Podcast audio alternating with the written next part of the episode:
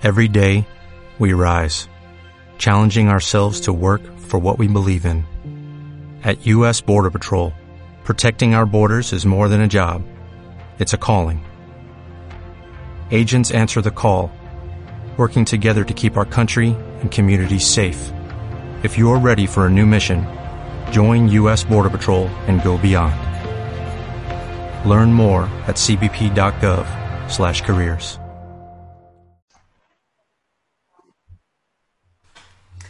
Buenos días, soy Valeria Hidana, directora de La Vida en Rosa. Todos, creo, y todas, en algún momento de nuestra vida hemos padecido un dolor en el cuerpo y hemos acudido a un especialista para que, que- que nos mire y que nos dé eh, masajes, por ejemplo. Pero ¿qué pasa cuando padecemos un cáncer? Por ejemplo, un cáncer de mama. eh, ¿Cuáles son los gestos que se pueden hacer sobre nuestro cuerpo y cuáles son las zonas que no se pueden tocar? Pues estoy en compañía, en muy buena compañía, con eh, Laura Nadal. Hola Laura, buenos días. Hola. Que nos va a hablar de la oncofisioterapia. ¿Me puedes explicar, nos puedes explicar en qué consiste la oncofisioterapia o fisioterapia oncológica? No sé cuál de los dos términos es el más apropiado. Bueno, nosotros decimos fisioterapia oncológica. Pues te cuento un poco. La fisioterapia oncológica es una especialidad de la fisioterapia que, que el objetivo es tratar al paciente oncológico desde todas sus etapas, desde que está diagnosticado el cáncer hasta, bueno, durante todo el proceso, cuando pasa por la quimio, por la radio, la cirugía o incluso hasta el final de vida. Y el objetivo siempre es, es el mismo, ¿no? Es eh, paliar las secuelas que pueden aparecer, prevenirlas incluso, preparar el cuerpo para el tratamiento médico y sobre todo básicamente es acompañar, aumentar la calidad de vida del paciente que está sufriendo un cáncer. Este es el objetivo principal. Pero, ¿en qué, ¿cuál es la diferencia entre tu trabajo específico y el trabajo de un fisioterapeuta que no esté especializado en oncología? Bueno, realmente eh, cuando estudiamos la carrera de fisioterapia, en todas las técnicas que nos explican, que nos enseñan, eh, el paciente oncológico siempre es una contraindicación. O sea, nos ha explicado que nunca se puede tratar a un paciente oncológico, porque nuestras técnicas de fisioterapia que aprendemos en la carrera, pues totalmente contraindicadas. Entonces, la, el fisioterapeuta oncológico lo que ha hecho es formarse en oncología, en fisiopatología del cáncer, aprender de, qué tipo de cáncer hay, qué células eh, cancerosas existen, porque no, el cáncer de mama existen muchos tipos de cáncer de mama, al igual que el de pulmón. Pues el fisiooncológico lo que ha hecho es aprender todo esto, todo este campo de la oncología, y entonces adaptar nuestras técnicas de fisioterapia, adaptarlas a estos pacientes para que puedan, entonces ya no sean contraindicaciones, sino que sean indicaciones. Porque, claro, nos pasa que dentro de la fisiología, eh, fisiopatología del cáncer de, mama, se ha visto que aumentar el aumento de aporte sanguíneo, cuando haces una técnica de fisio, puede pues eh, reproducir la célula tumoral. Entonces, lo que hemos hecho los fisios oncológicos es adaptar estas técnicas que estaban contraindicadas para que puedan ser utilizadas para pacientes con cáncer. Vale, entonces, escuchándote, quiero pensar que esta especialis- especiali- eh, especialización está presente en todos los hospitales. No, ojalá, ojalá, pero no. Realmente yo conozco súper pocos hospitales, hablo ya de toda España, que incluyan esta especialidad dentro del hospital. O sea, un paciente diagnosticado de cáncer, eh, lo que va a recibir en un hospital es tratamiento médico. Cirugía, quimio, radio. La fisión oncológica aún no está dentro del equipo multidisciplinar de, de oncología, Vale, por desgracia. Yo pensaba que el, bienestar del paciente eh, era encima de todo, pero veo que, falta todavía mucho trabajo. Falta mucho, falta mucho. Y entonces, ¿dónde un paciente os puede encontrar? Porque supongo que hay una asociación, hay una asociación de, de, fisioterapeutas oncológicos, al menos hay una asociación del, del linfedema. Eh, ¿Dónde cómo, trabajáis juntos? ¿Dónde un paciente que sufre, que no está atendido como debería en un hospital, porque eso es, una, es la realidad, ¿dónde os puede encontrar? Porque vemos que es peligroso ir a, llamar a la puerta del fisioterapeuta de toda la vida. Sí. A ver, eh, sí que por suerte hay, hay oncólogos que conocen nuestra especialidad y que derivan a sus pacientes a nosotros, pero esto estamos hablando de una parte muy pequeñita. La otra parte, eh, los pacientes eh, se enteran, digamos así, ¿no? que existimos nosotros, pues a nivel de pues, publicidad que hacemos a nivel privado, eh, de redes sociales, asociaciones, como has comentado, pero realmente mm, es difícil. O sea, mucha, yo creo que gran parte de un paciente oncológico no sabe que existimos, no lo sabe. Hay mucho trabajo por nuestra parte, los que nos dedicamos en este campo, en intentar visibilizar, intentar llegar a la máxima gente posible, hablando con, con, pues, con médicos, oncólogos, cirujanos, para que deriven. Pero bueno, está siendo difícil, es difícil. A, mí me cuesta entender que eh, libros que cuentan bobadas sobre alimentos milagrosos que pueden curar un cáncer y repetimos, no hay alimentos milagrosos, hay una dieta equilibrada que puede eh, eh, mejorar nuestro estado de salud, pero nunca nos va a impedir padecer un cáncer si nos tiene que tocar. Pero que esto entonces funciona de maravilla, eh, hay publicidad por todos lados y son eh, generalmente mentiras, eh, y algo útil y que puede aliviar el dolor, que es lo que más teme cualquier paciente de con cualquier enfermedad, no está difundido. Yo la verdad es que me, no, me, me pierdo. Sí, es así. Y es la realidad. Eh, a ver, sí que realmente es una especialidad muy nueva. Hace pocos años que existe, hay poca evidencia. ¿Por qué la hay? Porque hay que investigar. Investigar necesita de un aporte económico que nos tienen que dar y hay muchas pocas subvenciones para hacer eh, investigación, para dar evidencia a la fisioterapia oncológica. Lo cual eh, necesitamos muchas manos, muchos fisios oncológicos que hagan difusión, que, intenten hacer llegar a la máxima gente posible. Se está haciendo, pero claro, es muy lento.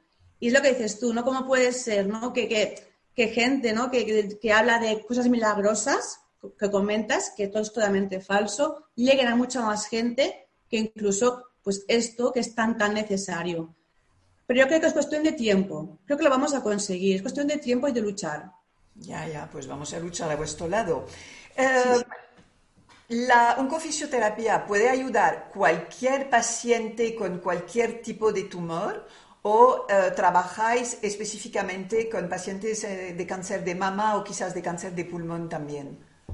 Cualquier paciente con cáncer, cualquier paciente, cualquier edad que tenga un cáncer, cualquier zona tumoral puede recibir fisioterapia oncológica cáncer de pulmón, mama, uroginecológico, linfe, em, leucemias, em, cáncer de, huesos, cualquier cáncer, en cualquier edad, en cualquier etapa, se puede recibir fisio, bueno, se puede, no, debe, debería recibir fisioterapia oncológica en todos los casos. Ah, ah, estábamos hablando de, de dolor, ¿Cuáles son las secuelas derivadas de, todos estos cánceres?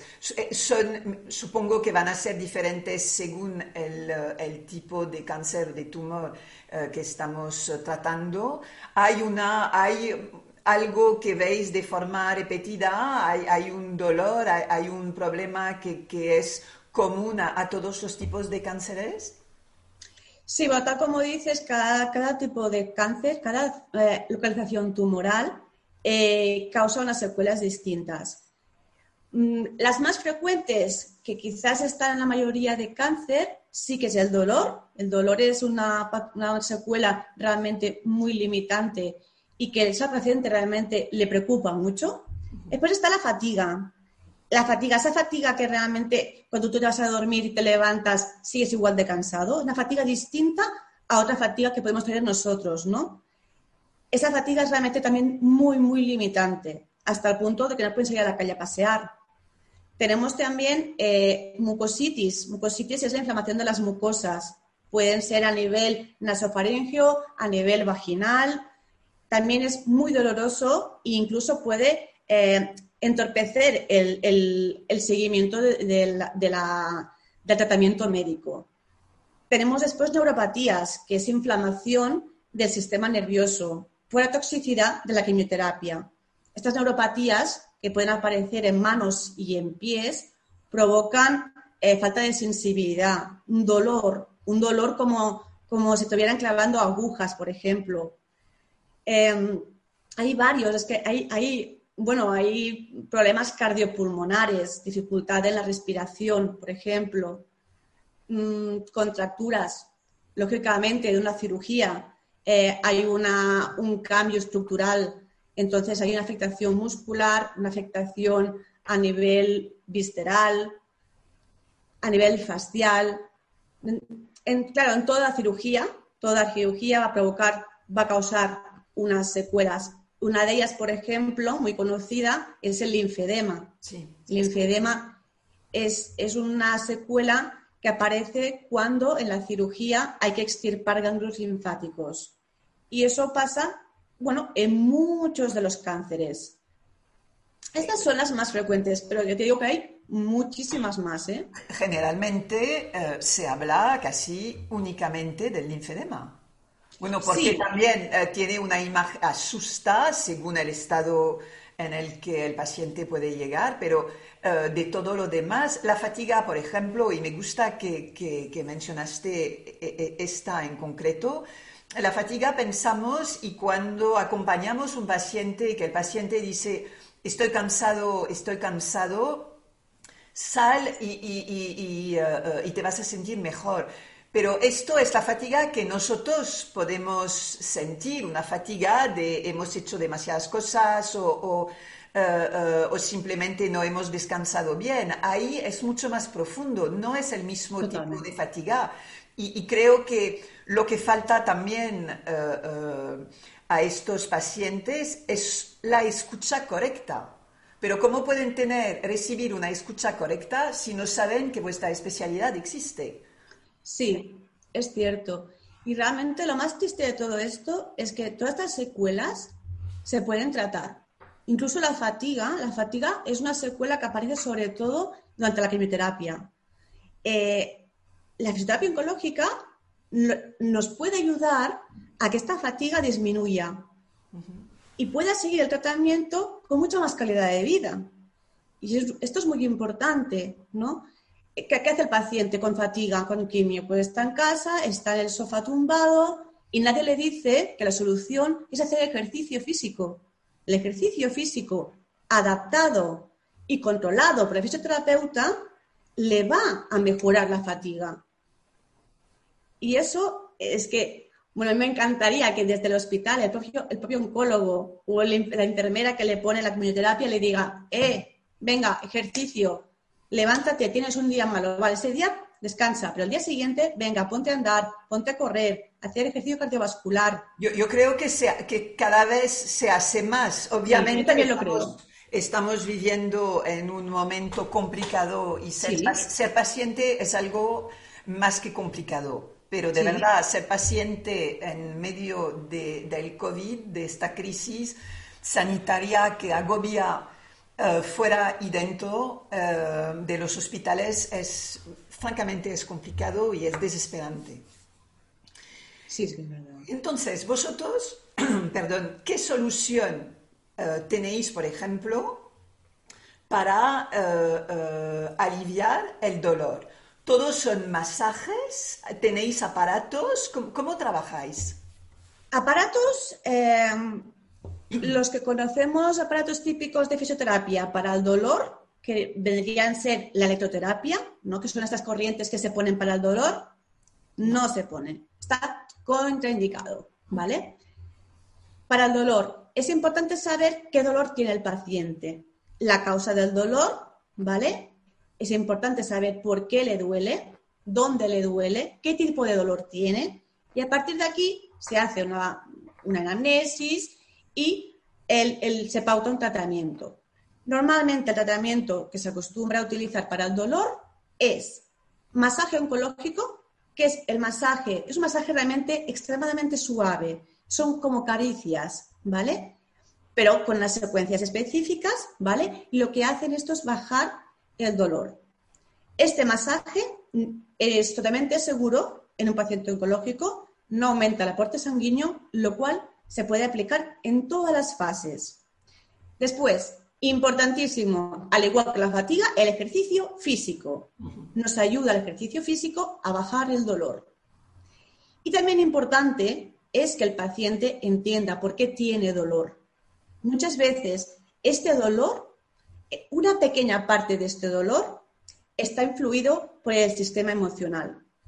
Necesitamos entender qué nos pasa. Necesitamos quitar a veces piensan, es que claro, me duele porque igual es que tengo una recidiva, o me duele porque... No, hay que explicarle al paciente. paraliza.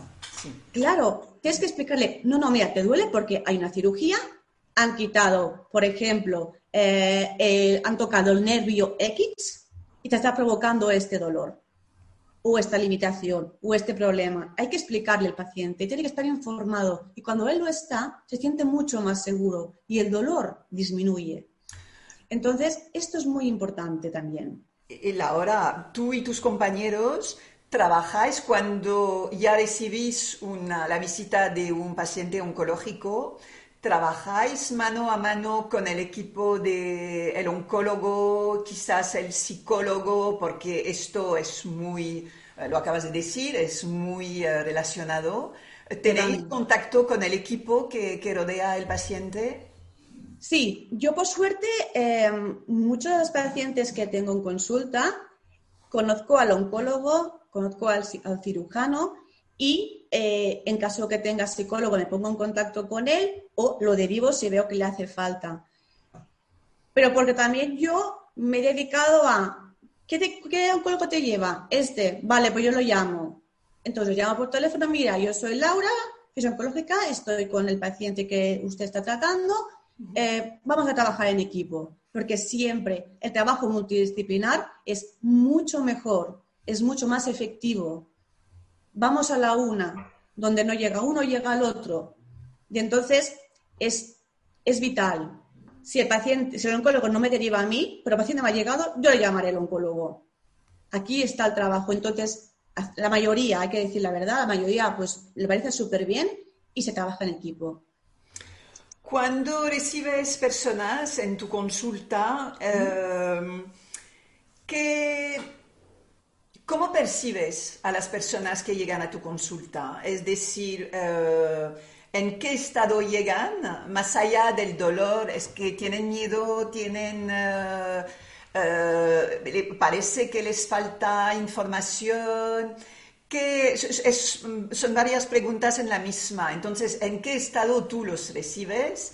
Y, eh, eh, ¿y qué crees que les falta según la experiencia que, tienes ya ahora con, ellos? Como tú has dicho, les falta información. Es que es, es, el miedo que les provoca, el no saber. Pero es curioso, perdóname, te interrumpo, es curioso porque se vende como nunca el paciente informado. Yo la verdad es que cuando hablo con pacientes, eh, yo me, quedo con la boca abierta porque parecen enciclopedias. Eh, y este tipo de detalles tan importantes para el bienestar, más allá de la enfermedad, no se desconoce. Yo creo que eh, se enfoca mucho la información en qué tipo de tumor, eh, qué medicamento, qué fármaco, cómo, durante cuánto tiempo y tal, pero la, la vida, el, el, el bienestar, eh, pasamos olímpicamente, ¿no? Eh, sí, es como si fuera en segundo plano. O sea, yo creo que el equipo médico se centra puramente en tratar la enfermedad, quitar el, el, el cáncer, o sea, salvar la vida, que me parece perfecto, ¿vale? Pero yo creo que hace falta un poquito más de información por lo que son las secuelas que pueden aparecer. Información de estas secuelas que te pueden aparecer, vamos a intentar prevenirlas primero. Vete al fisiológico a que te prepare, a que te aumente la condición física y prevenir estas secuelas que pueden aparecer. En caso que aparezcan estas secuelas, porque todas las secuelas que pueden aparecer, eh, a mí me hace cuando me dicen, no, me ha dicho el oncólogo que esto es normal, que me duela es normal. Digo, a ver, mmm, normal no es. Lo normal es encontrarse bien. Lo que tienes es esperable. Entonces, no dejemos que no, es normal. No, no, no es normal. Lo que tienes es un dolor provocado por esto. Vale, vamos a buscar soluciones. Quitamos el dolor, la fatiga, cualquier síntoma, cualquier efecto secundario es tratable. Cualquier. Con más o menos dificultad. No, esto no es magia. Hay, hay secuelas que cuestan de, de tratar, ¿vale? pero todas tienen tratamiento. Entonces, la información a que yo me refiero que falta es esta. Es el, cuando el paciente le va al médico y dice, es que me, me encuentro así, me pasa, me pasa esto. Vale, pues mira, te pasa eso por eso. Vale, pues vamos a buscar soluciones. Eso es lo que el paciente necesita. Esta información necesita. El, el paciente durante uh, todo el tratamiento tenemos, y gracias a Dios, cada vez hay más supervivientes. Uh -huh. Pero estos supervivientes tienen, padecen efectos secundarios que a veces les impide volver a su vida normal, lo que la sociedad no acaba de entender. Uh, ¿Vosotros tenéis un papel aquí también? Totalmente. O sea, claro, lo ideal, lo ideal es que nuestro paciente, un paciente oncológico, aparezca a la consulta una vez esté diagnosticado yeah. y estar con él ante todas las fases. Haciendo eso, podemos prevenir muchas secuelas que van a aparecer en un futuro o pueden aparecer en un futuro, ¿no? Si ante el proceso vamos estando con el paciente, vamos acompañándole, vamos tratando, eh, la fase de supervivencia, que es cuando ya han pasado todas las terapias y el tumor ha desaparecido y está la fase de supervivencia, estas secuelas serían mucho menores. Pero en caso, nos ponemos en el caso que el paciente aparece pues un año después de todo el tratamiento médico y tiene X secuelas. También se pueden tratar. Nos va a costar un poco más, porque de hecho todas las patologías o todos los síntomas o lesiones, como más tiempo los tienes, más cuestan de curar, ¿vale? Pero también se pueden tratar, porque por ejemplo la hormonoterapia, que es una terapia que se aplica a unos cinco años, ¿vale? En estos cinco años pueden aparecer muchas secuelas, efectos secundarios de estas pastillas, ¿vale? Entonces, ahí, ahí también se puede hacer mucha cosa. Ahí también se puede tratar, por ejemplo, un caso que, que se habla poco, pero es, es, y es así, es que, por ejemplo, las mujeres que están recibiendo hormonoterapia eh, tienen problemas eh, a nivel de dolor durante relaciones sexuales. Uh -huh. Van a su médico y dicen, es que esto es normal. Mm, vale, es que esto es normal. No me dejes con esto es normal porque esto es muy importante también. Yeah. Esto también es calidad de vida. Esto también se puede tratar. ¿no? O sea, en todas las etapas aparecen secuelas distintas, aparecen síntomas distintos, pero eh, todo se puede tratar. No hay que vivir con el dolor, no hay que vivir con una secuela. No, todo se puede resolver, o menos paliar o mejorar. Sin tomar siempre fármacos para el dolor, para esto, para esto y para esto también. Es, eso. Eh, hemos hablado hace, hace un rato del, uh, del confinamiento, del COVID. Uh, supongo que durante estos meses no se ha podido tratar a nadie. Y, bueno. y ahora, ¿cómo, ¿cómo, lo hacéis? Bueno, ahora ya no sabemos muy bien dónde estamos, pero ¿Qué trato tenéis vosotros con, con, vuestros pacientes? Cuando empezó el, tema del COVID y de la pandemia, eh, cuando nos confinaron, inicialmente eh, realmente sí que hubo un parón. yo creo que el miedo, tanto de la parte sanitaria como del propio paciente, eh, había mucho miedo, entonces se pararon los tratamientos. A día de hoy se hacen. A día de hoy se hacen con protección. Yo me he formado en prevención de COVID, entonces todos los tratamientos están siempre eh, protegidos, ¿vale? Pues, pues todas las EPIs que, que uso, ¿no? aparte de pues, todo lo que es a nivel de la sala que usamos, el material que se usa, que siempre es un solo uso, desinfectar. El paciente ahora mismo eh, está recibiendo terapia igualmente, pero por mi parte, pues con protección, con muchos EPIs. Y que si esta vez, eh, por lo que sea, se repitiera otra vez el confinamiento estando en casa, yo creo que ahora estamos eh, más preparados para poder ir a domicilio, con todo buzo entero y trabajar, porque no se puede dejar, no se puede parar. Lo paramos una vez porque está, era algo desconocido, era algo muy nuevo, asustaba, pero hay que continuar. Ya sabemos las herramientas, sabemos qué podemos hacer para protegernos nosotros y proteger al paciente. Lo que realmente es que son pacientes muy vulnerables. Sí, y, supongo, y supongo que cuando cortas esta rutina, es decir, que más allá del tratamiento hay la relación. Totalmente. Eh, el hecho de tocar, el hecho de sentir también, esta relación que es mucho más eh, íntima, entre comillas, para que no haya drama escuchando la palabra, eh, es importante porque es como una persona que se siente solo, quizás espera, le duele, pero espera también esta esta conversación, eh, eh, esta, eh, sí, esta relación. Totalmente, totalmente, sí. Y en todos los niveles. Yo ahora me acuerdo, por ejemplo, de, un paciente que tuve, que era un, paciente paliativo, ¿vale? Y, me acuerdo que, que, yo me puse enferma, estuve unas semanas enferma en casa y no pude ir a visitarle. Tuvo un bajón espectacular, tanto físico como emocional, por una semana de no ir, ¿eh? Entonces, yo entiendo que realmente han cogido eh, esa necesidad, ¿no? Se sienten tan bien con la terapia, tan bien, supongo que eh, saber que alguien les está cuidando, que les está em, tratando el dolor, lo, que tengan, que están por ellos, esto también les ayuda. Y dejarlos durante dos meses, eh, hay, problemas. Seguro que el, tratamiento baja en picado. Yo creo que habláis el mismo idioma y no siempre eh, los acompañantes hablan el mismo idioma que el paciente. Es decir, que, es normal, además, es que vosotros estáis... el trato es diferente, con lo cual puedo entender La, importancia de vuestro papel. Sí, em, además que se crea, se crea una relación muy bonita, ¿eh? O sea, es, es, un trabajo precioso. Se crea una relación muy, muy bonito con cada, cada uno de los pacientes. Acabas de hablar de un paciente en cuidados paliativos. ¿Qué es la fisioterapia paliativa?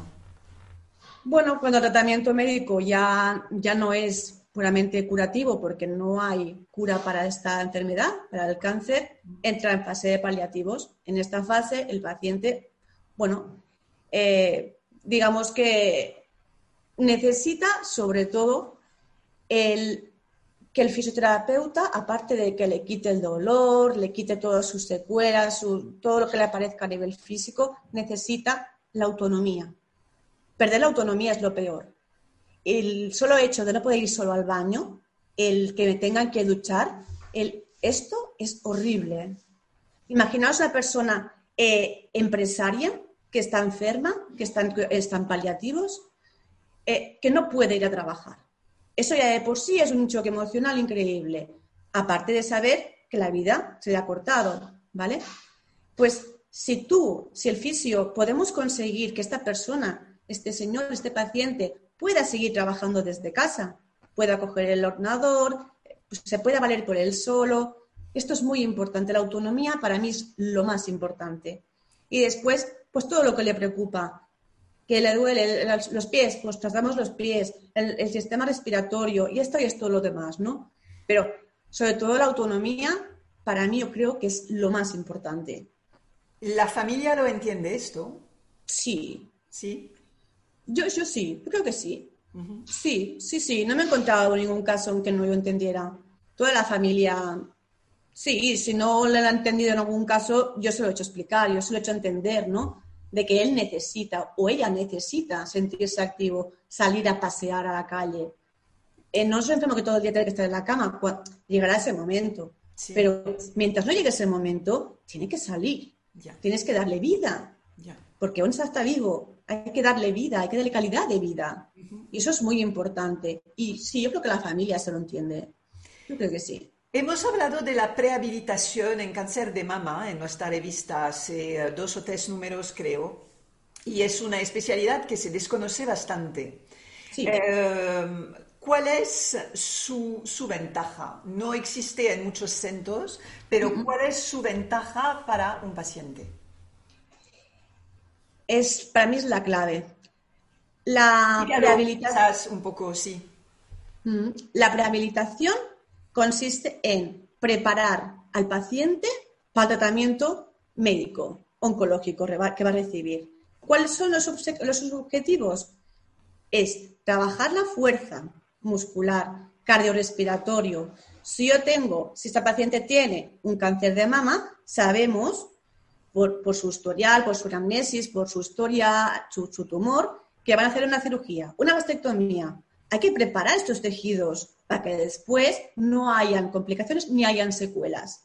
Eso es la prehabilitación, es prepararnos para el proceso. Como más fuerte estás, sí, bueno, mentalmente, a nivel emocional y físicamente, mejor se va a llevar todo el proceso. Porque yo lo digo, es un proceso realmente muy duro, es difícil. Pues si es difícil, pues vamos a intentar hacerlo un poquito más fácil. Y si empezamos desde el principio, es mucho, mucho mejor. ¿Y, cómo, explicas, cómo explicas que no esté presente? No, no está presente porque el paciente no lo sabe. No, no, el paciente... a, nosotros nos costó ¿eh? Eh, encontrar. Hay muy pocos puntos con, con, esta especialidad. Lo que no entiendo una vez más es por qué no se propone esta especialidad al paciente si es para eh, un futuro presente mejor? Sí, yo también me lo pregunto. Entonces, cuando yo preguntaba, ¿el paciente está de verdad en el centro como se clama por todos lados? ¿Está en el centro o no está en el centro? Porque si está en el centro, eh, más allá de, eh, de, la, de la oncología pura y dura, es decir, de salvar una vida, hay también la perspectiva de preparar al paciente, de acompañarle em, eh, psicológicamente y eh, a, nivel de, su cuerpo, ayudarle eh, con todos los efectos secundarios que son tan enormes e importantes durante la enfermedad y después de la enfermedad, porque salvar vida me parece maravilloso y es una suerte magnífica que tenemos, pero si es para vivir mal, francamente, no, sé hasta qué punto merece la pena. Sí, sí, pero como ya te digo, creo que esto es una lucha, una lucha que, todos los fisiosoncos estamos trabajando en equipo para que esto cambie. Eh, esto implica a nivel de la pública, de que esto debería estar en un hospital público, en todos los hospitales públicos donde, donde tengan pacientes oncológicos, esto debería existir en todos. Y creo que es una lucha, una lucha que tenemos los fisios. Y creo y espero que algún día va a llegar. Sí que es muy importante, vamos a curar el tumor, pero vamos también a darle calidad de vida al paciente. Y creo que esto al final lo vamos a conseguir, pero va a costar. Porque detrás de todo esto, ahí hace falta dinero. Un paciente tiene que ir a una consulta vuestra privada. Eh, sí. Ok. ¿Y hay una manera, tenéis una, una web, tenéis algo, hay una, una unión de, de, los fisioterapeutas oncológicos, eh, una asociación, algo que, que, podemos... Entonces, eh, si ahora recibimos mails nosotros, les ponemos en contacto con, contigo y tú, ¿tú dónde estás físicamente? Yo estoy en Lleida. Ok. Pero no, no, a día de hoy no hay una asociación eh, donde puedas encontrar una, lista de todos los fisiosoncos que hay en toda España. Pues esto, es algo que tenéis que, poner en marcha. ¿eh? Sí, pero para eso también se necesita que realmente eh, se, la fisioterapia oncológica, realmente sea una especialidad. Sí. Eh, es más complicado. Científicamente.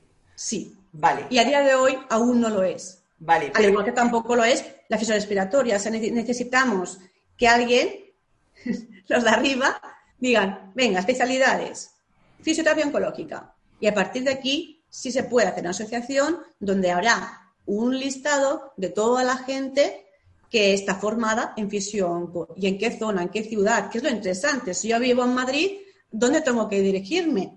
¿Qué tengo que buscar por internet? Pero eh, vosotros tenéis eh, valoración de los pacientes que tratáis. Sí. Y entonces es buena, ¿no? La valoración. Sí. Sí. Vale. ¿Y dónde os formáis? ¿Quién os forma? Mira, yo hace ya como más de ocho años que empecé a, con este, bueno, este mundo, ¿no? El de la fisión oncológica. En ese momento no había formación, ninguna, ¿vale? Yo encontré, por suerte, a una fisioterapeuta oncológica que es de Tenerife y esta chica ha llevado a la fisión a menos a Cataluña, que es donde estoy yo, y ahí es donde me he formado. Pero no es un máster oficial, sigue siendo, necesitamos, ¿no? Eh, vuestra especialidad está todavía en oncología integrativa, supongo, ¿es eso? No está reconocida como, oncología. No está reconocida como especialidad de fisioterapia. Aún falta esto, pero al igual que oncología, también el respiratorio y otros tipos ¿eh? de especialidades, aún falta esta parte. Pero yo creo que, ya te digo, son luchas, hay muchas luchas, muchas barreras que hay que ir rompiendo. Pero la formación a día de hoy es que es, es, actual, es de hace nada. Hablamos de un año vista dos, ¿eh? Que, se ha empezado a, hacer formaciones a. Vale, pues vamos a ver si, eh, si hay manera de que esto se mueva. Vamos a ver si primero se puede acabar con la parte histérica del COVID y, luego volver a, escuchar, a entender, a comprender lo que necesita eh, el paciente de cáncer, porque creo que necesita más que nunca la atención de todo el mundo y de los especialistas, de los especialistas, con lo cual sería un buen momento para volver a mirar todo lo que necesita de verdad el paciente. Exacto, es así, es así. Laura, agradezco muchísimo todas estas informaciones que, eh, eh, que, nos has dado. Yo si alguien nos escribe, pues eh, te lo, te lo, lo, enviamos. En el, en el video vamos a poner tu cuenta Instagram para, que la gente también pueda estar directamente en contacto contigo y con tus compañeros si tú sabes de, de otras personas válidas en, en otros, otras comunidades. No, no, yo, a ver, lo agradezco un montón. La verdad es que cualquier duda que a alguien le surja, sin problema, que me, que me mande un mensaje o me escriba. Y si, si no es de Lleida, si es de Madrid, pues vamos a, le voy a derivar sin problema a los fisios oncos que conozco en, en toda España. Es que esto es el objetivo también, ¿eh? Es que, claro, yo soy, soy de Lleida y Lleida es una ciudad pequeñita, pero podemos buscar cualquier duda, cualquier persona que digas que yo soy de, de Valencia y quiero un fisionco, pues vamos a buscar un fisionco. y si no lo hay, pues vamos a dar respuesta, a menos ni que sea online o, lo que sea que haga falta. Vale.